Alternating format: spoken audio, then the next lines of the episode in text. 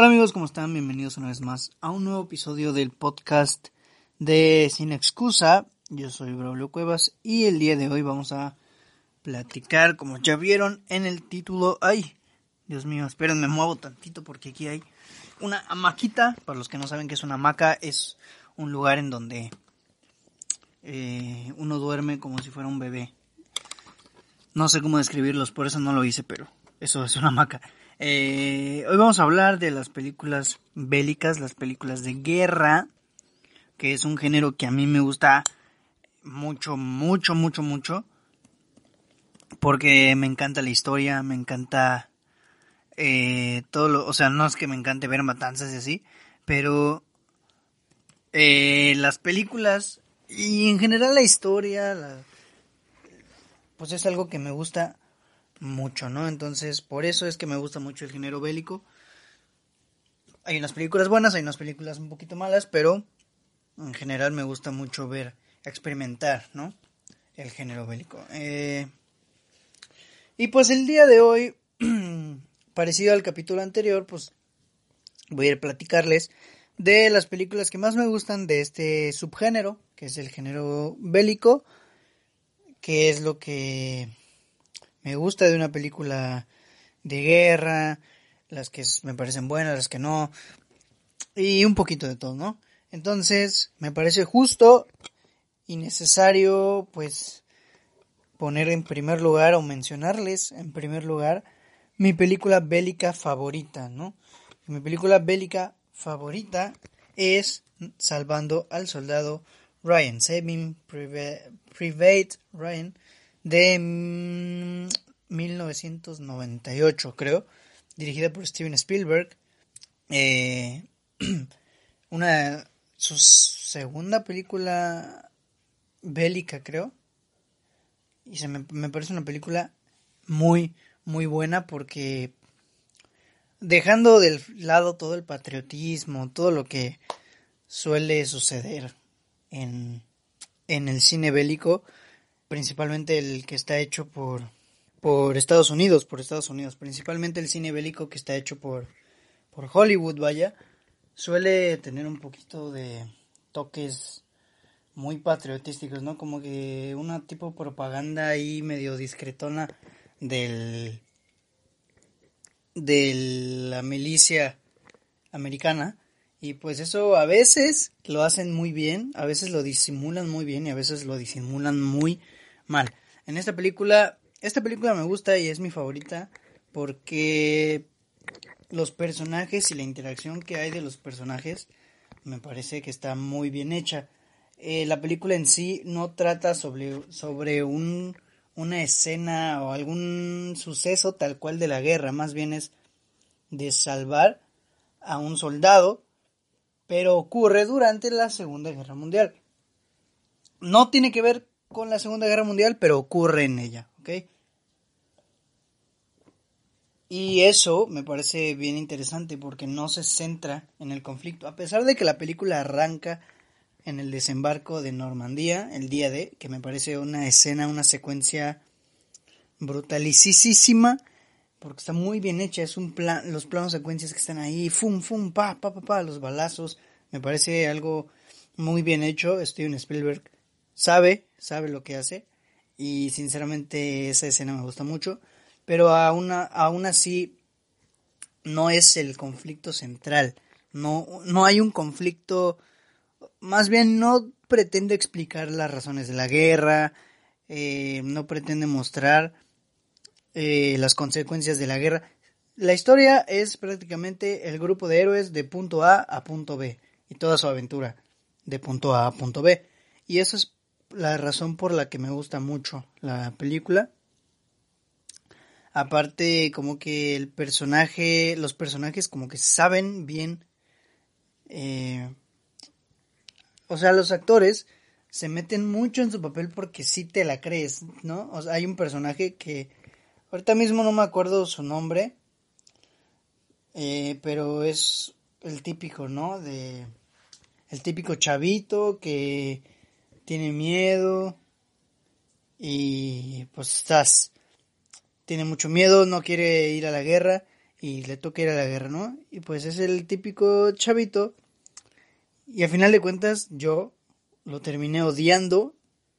Si ustedes ya vieron la película, saben o se podrán imaginar por qué. Pero yo lo terminé odiando mucho porque me causó mucha impotencia todo lo que no hacía, no lo que hacía, sino lo que no hacía, porque era bien miedoso, nunca agarró valentía más que al final, ¿no?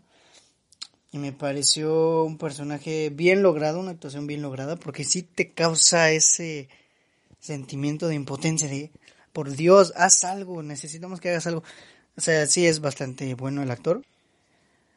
Además tenemos un Tom Hanks espectacular, ¿no? Pues es Tom Hanks, siempre hace buenas actuaciones.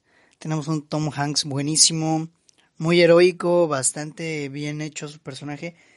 Y principalmente es por esa razón por la que me gusta mucho Saving Private Ryan, porque la interacción que construye más, se centra más en sus personajes que en el conflicto exterior que es la, la guerra, ¿no? Algo que contrasta mucho con, con Dunkirk. Por ejemplo, Dunkirk también pretende que te centres en sus personajes, pero a mí Dunkirk no me gusta nada. Perdón. Eh, Dunkirk de Christopher Nolan no me gusta absolutamente nada. Muchos incluso dicen que es su película, su mejor película. Yo discrepo totalmente. No me gusta nada porque siento que no hay personajes. Pretende que te encariñes o que empatices con los soldados, pero no te da la oportunidad de hacerlo. No te da el chance de conocerlos. No los conoces, no sabes quiénes son, no sabes cómo se llaman. Según que porque... O sea, ya saben que Christopher Nolan es de mis directores favoritos, pero aquí no se la doy. Según que porque necesitaba o quería que viéramos que ningún soldado es mejor que otro, que no sé qué. Nada. No conoces a ninguno y no no hay un todo el argumento, todo no hay argumento más bien. No hay un inicio ni un final para los personajes. Tampoco te interesan nada desde mi perspectiva, ¿ok? Y por eso no me gusta, porque la sentí muy vacía. Es una película que no me dijo absolutamente nada. La vi y fue como, meh, meh. Y pues la verdad es que no siento que sea la mejor de Nolan. Ni mucho menos la mejor película bélica hecha en los últimos tiempos. O sea, sinceramente no.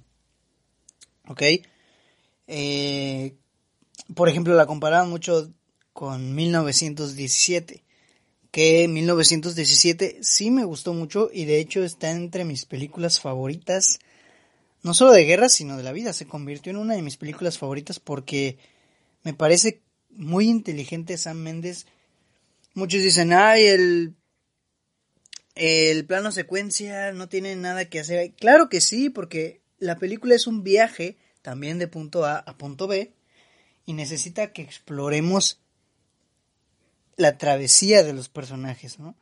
A la misma vez que estamos viendo la travesía inteligentemente hecha por medio de un plano, bueno, aparentemente un solo plano secuencia, conforme vamos viendo esa travesía, vamos conociendo a los personajes, vamos explorándolos, y eso es algo importantísimo, eso es algo que me gusta mucho de 1917. Además, estamos viendo una película, ¿no? O sea, es ver, escuchar, cuenta mucho el aspecto audiovisual. Y el aspecto, el aspecto audiovisual de Dunkirk sí me gusta, ¿ok? Me gusta mucho el soundtrack, no el soundtrack, la banda sonora. Y la fotografía. Y en 1917 también. El soundtrack de 1917 es un personaje más, te adentra a la historia. De repente estás en la parte donde está el tipo este en las iglesias, creo que es una iglesia, y de repente escuchas el tum, tum, tum, tum, uh, uh, así se escucha el tipo, la banda sonora y te adentra, te mete al, a la escena, te sumerge a la película, ¿sí? O sea, de repente va corriendo y tu tu tu tu tu tu y así una música súper épica me gusta mucho la banda sonora y la fotografía, pues ni se diga, hicieron un gran trabajo los de producción y los de fotografía. Y a pesar de ser una historia aparentemente simple, porque, vaya, es muy simple, es, a ver, chavo, necesitamos que vayas aquí, le digas al brother, al jefe, que tiene que cancelar el ataque y ya, prácticamente es eso, ¿no? Chavo, te necesitamos para que vayas y le digas a este brother esto. Llévate un compa si quieres, pero necesitamos que lo hagas lo antes posible. Y esa es la historia. No hay más. Esa es la historia. Es una historia simple, pero muy bien hecha, muy bien ejecutada. Precisamente porque al ser una historia simple, te esperas algo simple, ¿no? Y 1917 a mí se me hace mucho más que simple. O sea, sí se me hace una muy buena película, una gran película de guerra. No me hubiera molestado que ganara el Oscar. Yo pensé que lo iba a ganar, pero lo ganó Parasite y tampoco me molesta. Pero sí, es una película muy, muy buena. Eh, igual se habla mucho de Hasta el último hombre, de Mel Gibson, protagonizada por Andrew Garfield, que mucha gente, a mucha gente no le gusta, precisamente por el patriotismo que hay. Y sí, sí hay mucho patriotismo, sí se ve mucho el patriotismo aquí, pero a mí me encanta. ¿Por qué me encanta? Porque, digo, yo no viví en la guerra, ¿verdad? Pero, como les digo, me gusta mucho la historia, me gusta mucho la historia de la Segunda Guerra Mundial. Y me he dedicado a investigar, ver documentales, leer cosas. Y las secuencias de guerra, las secuencias de guerra de esta película son muy, muy realistas. Muy realistas. En el sentido visual, o sea, literalmente realistas. Son eh, muy acertadas. Repito, yo no estuve en la guerra, obviamente no sé a ciencia cierta qué tan acertadas. Pero con lo que he leído, con los datos reales que están en el internet y en diferentes medios, eh, la película, aparte mucha gente ex militar dijo precisamente que esta película estaba muy, era muy realista y sí, eso, es, eso me gusta mucho. No porque me gusta ver sangre volando, sino porque le, quieras o no, le da personalidad a la película, le da más credibilidad, ¿no? Aparte, sí es muy heroica, o sea, sí me gusta mucho esto de de Desmond 2 que salvaba a las personas. En ese aspecto igual es muy realista porque Desmond 2 sí fue un personaje real, o sea, la película es basada en hechos reales. Es un biopic, es un Desmond 2 fue un personaje real, fue un personaje que sí existió y que sí hizo lo que se muestra aquí en la película, ¿no? Hasta el final de la película te muestran a los personajes reales, de la vida real, vaya. Y me pareció... Me parece una muy buena película, dejando de lado el patriotismo que desde luego lo hay, pero pues en parte lo entiendo porque la hizo Hollywood, ¿ok? O sea, Hollywood... Eh, a Hollywood le encanta enaltecer su nación. Y aquí lo hace. Pero la película es buena, a mí se me hace muy buena. Lo único que no me gusta es la demasiada cursilería que hay de que su esposa, su novia, no sé qué. Eso casi no me gusta, pero lo demás es muy cruda. Las escenas de acción, de acción de guerra son muy crudas, muy sangrientas, sí. Pero pues estamos hablando de una guerra, por Dios, no estamos hablando de que están jugando Xbox. Es una guerra. Así que eh, esta es otra de las películas que me gustan mucho de de guerra, ¿no? Hasta el último hombre. Ahorita quiero hablarles sobre... ¿De cuál? A ver, ¿qué, otra me acuerdo? De otra película súper buena. Ah, mira, pues la siguiente, la otra película de, de Steven Spielberg, que es bélica, que es eh, Schindler, Schindler List, la lista de Schindler, perdón mi inglés con S porque la S es una letra que me cuesta pronunciar bien un poco. La lista de Schindler o Schindler, Schindler List, no sé cómo pronunciarlo, está muy difícil. Hasta ahorita me vengo dando cuenta de que es muy difícil pronunciar el nombre. A ver, Schindler List. Ahí está. Schindler, la lista de Schindler es una película de 1993 dirigida por Steven Spielberg que dura, es larga, dura 3 horas como 15 minutos más o menos que nos narra la historia de Oscar Schindler, que es uno de los personajes más icónicos durante el holocausto nazi, que fue un empresario que rescató a muchos, a miles de judíos de los campos de concentración, dándoles empleo, dándoles cosas en sus empresas, dándoles, pues sí, puestos en sus empresas. Así los salvaba, ¿no? Así se los llevaba.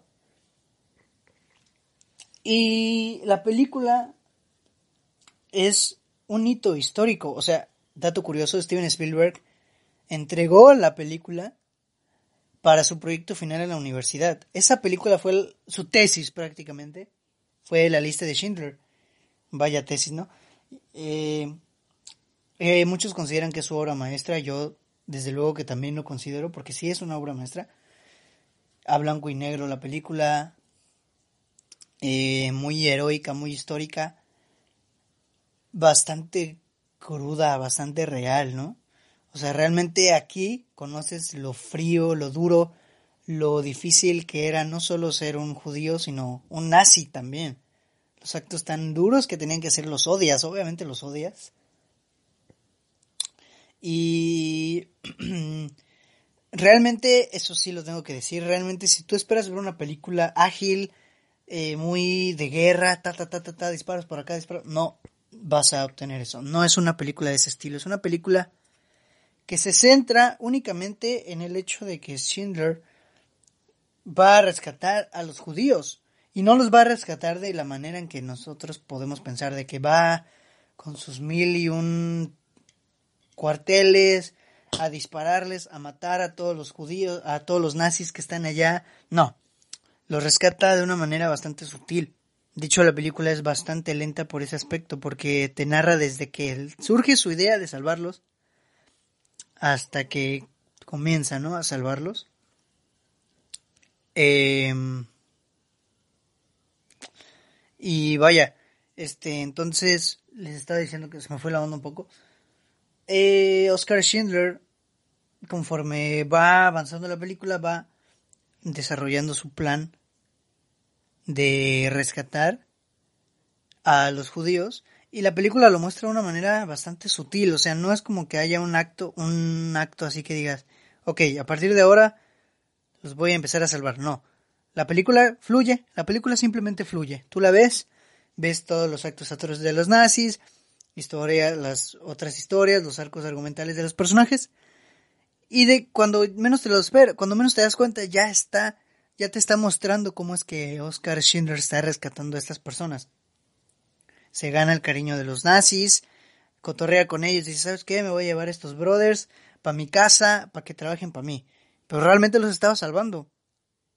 Y aparte esta película muestra una de las historias, una de las escenas más tristes, más desgarradoras de, de la historia del cine. No lo digo yo, lo dicen muchos, que es la última escena en donde Oscar Schindler está con su esposa llorando y lamentándose porque él pensaba que pudo haber salvado a muchísimos judíos más de los que salvó. Salvó muchísimos, pero él pensaba que pudo haber salvado muchísimos más. Y se lamenta, ¿no? Él se siente culpable por eso. Y su esposa ahí está, lo está abrazando. No, llores, mi amor, lo que sea. Y ahí están los judíos allá apoyándolo. Y pues esta secuencia final de toda la gente a la que salvó Schindler, llevándole una piedrita en su tumba también es muy histórica, muy bonita. Y pues es una película bella, ¿no? Es una película bastante bonita. Le repito, es una película lenta, muy, muy, muy lenta, pero muy, muy buena. O sea, si le tienes paciencia, te va a gustar mucho. A lo mejor te cuesta agarrarle la onda, pero ya que estás inmerso en la historia, se te va a pasar volando, te lo prometo. Eh, también es bastante curioso que el género bélico se puede aplicar a muchísimos, el subgénero más bien se puede hacer por medio de otro tipo de formato, ¿no? Por ejemplo, tenemos la comedia o la sátira. Por ejemplo, Jojo Rabbit, que a mí se me gusta. No la consideraría de mis películas bélicas favoritas, pero me gusta mucho, está muy bonita esa película. Eh, yo creo que la mayoría del mundo ya la vio, Jojo Rabbit de Taika Waititi. Una película bastante original, un guion muy original, pues ganó mejor guion original, muy original de que Hitler es el amigo imaginario de este niño, de Jojo, y que el sueño es ser un nazi, o sea, una visión bastante diferente. Que pues yo, la reflexión que yo saqué de esta película es que no hay buenos ni malos, simplemente cada quien piensa que hay, cada quien piensa que está haciendo lo correcto por su país, ¿no? Porque el niño, su intención no era mala, porque él solo quería eh, pues servirle a su país, ser un héroe para su país. O sea, no es como que el brother ya sabía qué es lo que iban a hacer. O sea, a ellos les mentían, les decían. Les decían que los nazis que los judíos, perdón, eran malos, tenían cuernos, eran feos. O sea, ellos no tenían la menor idea.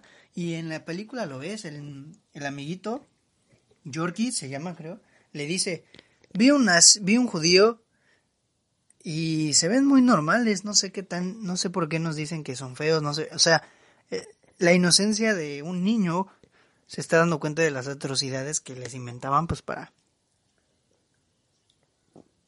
vaya para el para que lleven a cabo todas las, cosas feas que les hicieron los judíos los nazis no eh, y pues es bastante ingenioso cómo juega Jojo Rabbit con el humor con el eh, cómo se llama con pues sí, con la sátira, con las bromas, con la inocencia, para contarnos esa historia. Es muy buena también, Jojo Rabbit. Pero por ejemplo tenemos Inglorious Bastards. Es una película de Quentin Tarantino, mi favorita de él. O mi segunda favorita de él. Bastardo sin Gloria, que es también una película sobre el holocausto nazi. No, sobre el holocausto nazi, más bien sobre la Segunda Guerra Mundial prácticamente. Es una película sobre un grupo de judíos que se dedican a cazar eh, nazis, ¿no? Que son los bastardos. Y está narrada, pues digo, es Tarantino, sangre, eh, chistes, o sea, es una película muy cómica, bastante divertida y bastante buena, ¿no? O sea, tiene uno de los personajes, tiene mi personaje favorito del el universo Quentin Tarantino y mi villano favorito de toda la historia, que es Hans Landa, que Christoph Waltz lo hizo muy bien eh, como Hans Landa, como el villano, porque realmente es el icono de la película, es el personaje que se, la, que se roba la película por completo, es un gran personaje, un gran villano, o sea, la manera en que te da miedo haciendo, comiendo, simplemente te da miedo cuando se está comiendo un pastel, así de malo es, así de imponente en pantalla y la verdad es que se roba la película y la hace más llevadera, ¿no? Pero sí es una película bastante bonita, bastante, no bonita, o sea, bastante buena, más bien, que es bélica a final de cuentas, ¿no? Es otro tipo de género, de, es una película bélica hecha con otro formato, ajá. Y es, no es la típica película bélica de, pues, te narra la historia, la guerra, tal, tal. No, o sea, tiene otro formato y eso está bastante bien también. Por ejemplo, otra película bélica que esta no me gusta y no me ha gustado, la vi dos veces ya y no me gusta nada, es The Five Bloods, que es eh, una película bélica, es un drama bélico dirigido por Spike Lee. Se estrenó justamente en junio de este año, ¿no? Está en Netflix, si la quieren ver, es original en Netflix. The Five Bloods. Y la película también intenta hacer este tipo de narrativa diferente, ay, jugando con la comedia, jugando con los diferentes géneros, pero sinceramente yo siento que no le sale, ¿no? Intenta mezclar tantos géneros que pierde identidad, o sea, la película se pierde entre sus lagunas, porque no sabes si estás viendo una comedia, si estás viendo un drama, si estás viendo un thriller, no sabes. Luego a mitad de la película el personaje principal empieza a romper la cuarta pared sin ningún sentido, sin ninguna razón. O sea, la película no me gusta porque siento que al final de cuentas se, se fue por otros lados, ¿no? Empezaba bien, empezaba bastante bien y me gustaba muchísimo, ¿no? Habla mucho sobre Black Lives, Black Lives, Matter, todo eso. Una película muy eh, quizá necesaria en estos tiempos no me terminó de convencer del todo, la verdad. No me gustó. Pues no me gustó, vaya. Spike Lee no la dio en esta ocasión. A Spike Lee ha hecho muchas películas buenas y en esta ocasión no me gustó. Además, o sea, los tipos son cuatro viejitos. O sea, literalmente están viejitos y tienen flashbacks de sus hazañas heroicas durante la guerra de Vietnam. Y siguen viejitos en los flashbacks. O sea, ni siquiera la producción se preocupó por buscar actores jóvenes que los hagan a ellos de jóvenes. O por lo menos rejuvenecerlos en CGI. Esta película sale Chadwick Boseman como su jefe, como su capitán. Y se ve más joven que ellos. O sea, la verdad es que no. Eso es muy inverosímil en la historia. Y otra de las razones por las que no me gusta, ¿no? O sea, la película en general no me gustó, pero bueno, esta, este podcast se trata de las películas que sí me gustaron, ¿no? Otra película que me parece buenísima, dirigida por David Ayer, se llama Fury, o Corazones de Hierro en español. Se llama Fury. Es sobre un grupo un grupo de soldados que va en unos ¿cómo se llama? En unos tanques, ¿no? Un grupo de tanqueros, creo que se llama tanqueros. Son mm, ¿cómo se mm, pues sí, vaya, es un equipo de de tanques, un escuadrón de tanques que van hacia un, un destino, no es otra película de punto A a punto B, ¿Y por qué me gusta esta película? Porque es muy llevadera. ¿A qué me refiero? Es muy... Em, se adapta mucho a lo que tú quieres ver. Por ejemplo, si tú esperas una película heroica, la tienes. Si tú en su lugar esperas un drama bélico, también lo tienes. Si tú esperas algo super épico, lo tienes. O sea, esta película lo tiene de todo. Sale Brad Pitt, que es un personaje muy duro, ¿no? El típico soldado así, duro, macho y así. Y la verdad es que sí me gusta mucho la película. Es, la banda sonora me parece muy buena. Hay una escena al final, no al final. O bueno, sí, sí, al final. Ay, perdonen, es que son las 4 de la mañana aquí en Miami, Florida. Eh, hay una película al final, hay una secuencia casi al final, donde están los cuatro en un adentro, ¿no? Toda la película, no toda, sino la mayoría de la película surge pues en el tanque, ¿no? O sea, las charlas, las eh, los diálogos más importantes de la película surgen adentro de un tanque. Las hazañas más locas, más locas, ¿no? Más más increíbles, más impresionantes son con los tanques, ¿no? Las guerras con los tanques son buenísimas. Hay una escena eh, ya casi por el final donde empiezan a dar su discurso heroico y empieza la música y se escucha súper genial, se escucha muy padre o sea, la combinación de la escena, la composición de la escena con la música, o sea, es padrísimo y la verdad es que la película me gusta mucho. Me parece muy bien lograda esta película y sinceramente sí es de mis películas favoritas del género, ¿no? Si la pueden ver, estaba en Netflix, creo que ya la quitaron, pero si la pueden ver en algún lugar, no duden en verla, porque es una película grandiosa, es una muy buena película. David Ayer antes hacía cosas buenas, no que ahora Suicide Squad, porquerías. Es una muy buena película, sí que sí.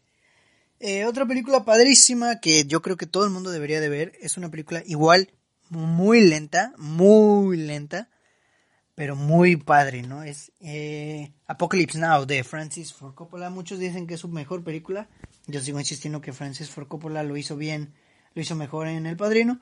Pero Apocalypse, Now, que tiene como 80.000 versiones, Ahorita subieron la versión Redux a Netflix, así que véanla. Dura como tres horas y media, más o menos. Ah, perdón, tomo agua. Es una película muy lenta, pero que explora muchísimo este aspecto de las consecuencias que puede traer a, traerte a ti el ir a la guerra. Los traumas posguerra, eh, tus problemas familiares después de la guerra, ¿no? Porque, por ejemplo, el personaje principal al principio, desde el principio, dice, mi esposa me dijo, ¿sabes qué? Vamos a divorciarnos porque no puedo creer que estés en la guerra. O sea, no se lo dijo así, ¿no? Obviamente hay más cosas, pero es bastante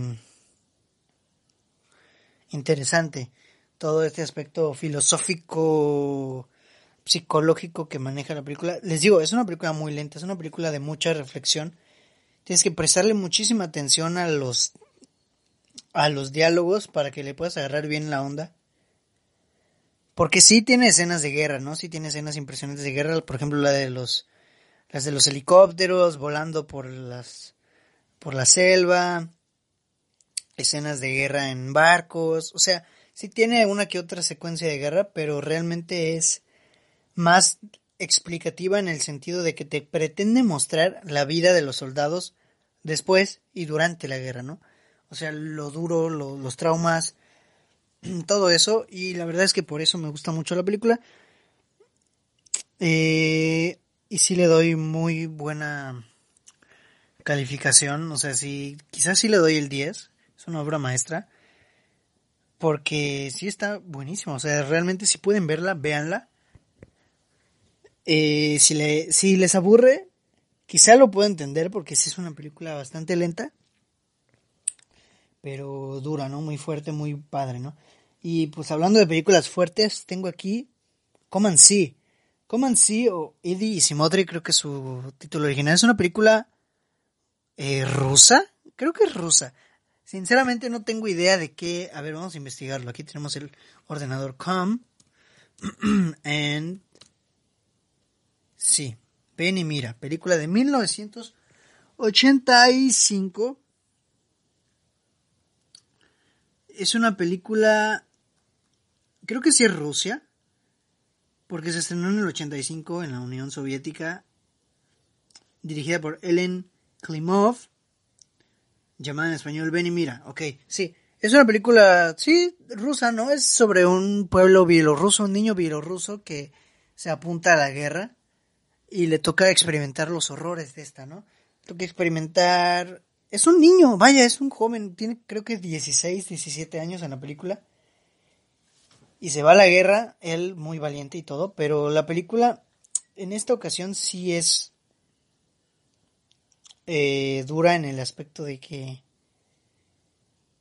es muy demostrativa, ¿no? Es muy fuerte, muy impactante, ¿no? Yo cuando la terminé de ver, terminé con el estómago revuelto porque eh, la impotencia, ¿no? De que fueron unas personas, hicieron unas atrocidades espantosas, hicieron algo totalmente inhumano.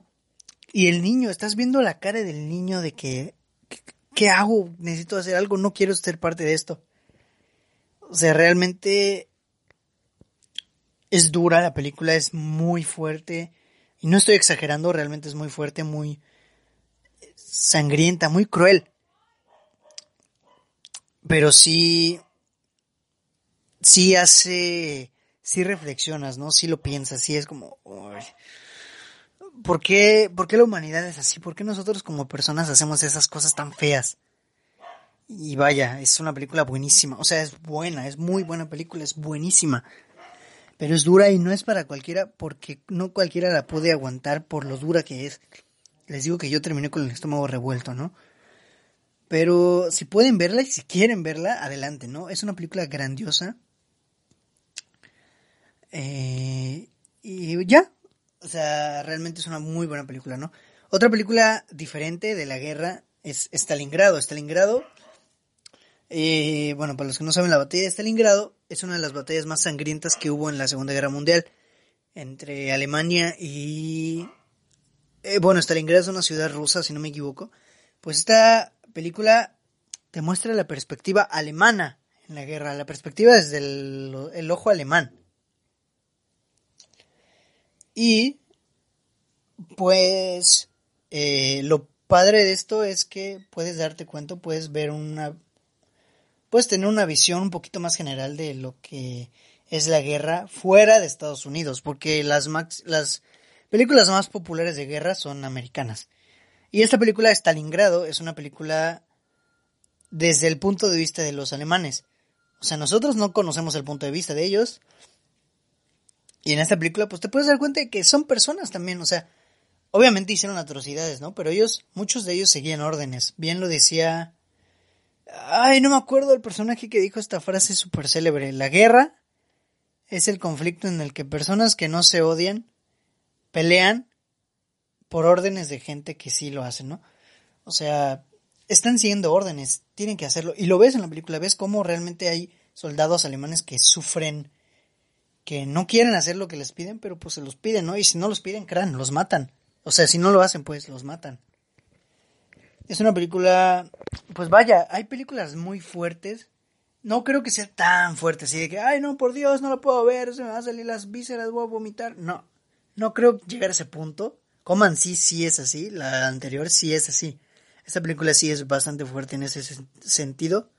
Pero esta no, esta película es una película normalita de guerra, pero desde el punto de vista de los alemanes, y por eso te la estoy recomendando, amigo mío, porque casi no hay películas así, o sea, casi o sí las hay, pero todo el mundo conoce las de Hollywood. Y yo sé que ya dije muchas de Hollywood aquí, pero O sea, sí realmente vale la pena ver la perspectiva desde otros, desde otros lados, ¿no? Así que si quieres ver la perspectiva desde otros lados, pues esta película es para ti, esta película te puede servir para eso, ¿no? Y pues realmente no, no se me ocurre alguna otra película que yo les pueda decir. O sea, si me gustara tanto, se las demuestro. Hay películas bélicas de otras épocas, no precisamente la Segunda Guerra Mundial. Digo, 1917 es de la primera. Eh, Apocalypse Now es de la batalla de la guerra de Vietnam, igual de Five Bloods. Pero por ejemplo está 300, que es de los romanos. Está Troya, igual. Que son películas bélicas que también son buenísimas, ¿no? Está también, por ejemplo, Pearl Harbor. Pero Pearl Harbor también es de la Segunda Guerra Mundial. Y vaya, o sea, son las películas más populares, o sea, las más famosas, las mejores películas de la Guerra Mundial suelen ser de la de guerra, perdón, suelen ser de la Segunda Guerra Mundial. Y pues se vale, ¿no? Pero también está padre ver películas de otros tipos de enfrentamientos. Hay películas bélicas que no solo tratan sobre la guerra, sino los conflictos personales que hay sobre la segunda después, ¿no? Los traumas posguerra, como ahora poco que salió eh, ¿cómo se llama? The Devil El Diablo a todas horas se llama en español, no me acuerdo cómo se llama en inglés, The Devil All the Time, creo. Este que es de los traumas posguerra, lo feo que es estar después de la guerra. O sea, sinceramente hay mucho de dónde partir hablando del cine bélico, pero hay muchísimas películas que me faltaron decir, ¿no? Por ejemplo, La caída del alcohol negro, películas de 1940 y tantos que no las he visto. Hay muchísimos, pero pues en estas fue, yo quise decirles las que más me gustan a mí, las que más les recomiendo. Y pues ya, prácticamente es todo por el episodio de esta semana. ¿Ya cuánto llevamos? No tengo la menor idea pequeño episodio, 37 minutos, yo creo que bien. Eh, bastante bien, bastante bien. Este, 40 minutos casi prácticamente. Y bueno, diciéndole las películas que más me gustan. No pretendí hacer un análisis del género bélico porque no tiene sentido, no tiene caso, es género bélico, guerra. Todo el mundo sabe qué es lo bélico, sabe qué es la guerra. No, tiene, no encontré sentido en analizar el género Simplemente quise compartirles mis películas favoritas de él. Y pues nada, ya prácticamente es todo de mi parte. Muchas gracias por escuchar el episodio de esta semana. Si es que lo escuchas completo. Y si no, pues no vas a estar escuchando esto, ¿verdad? Eh, sin nada más que agregar, no olvides darle like a la página de Facebook, seguirnos en Instagram, seguir el podcast, ya estamos en Spotify, Apple Podcast, eh, Google Podcast, ¿qué más? Y en iBox. Ya estamos en esas cuatro plataformas, así que ya sabes, si no tienes manera de escucharlo en Spotify, puedes escucharlo en Google Podcast o en iBox. Ahí es, es, eh, es gratis, ahí no cobran. Y creo que de hecho igual si no tienes Spotify Premium puedes escuchar podcast, creo. No estoy muy seguro. Pero bueno, y ahora sí ya, me despido. Yo soy Braulio Cuevas de Sin Excusa y muchísimas gracias por escuchar el episodio de esta semana. La próxima semana, ¿de qué va a ser el episodio? No sé, lo voy a pensar. Algo padre. Pero bueno, muchísimas gracias. Y nos estamos escuchando en el siguiente episodio del podcast de Sin Excusa. Adiós.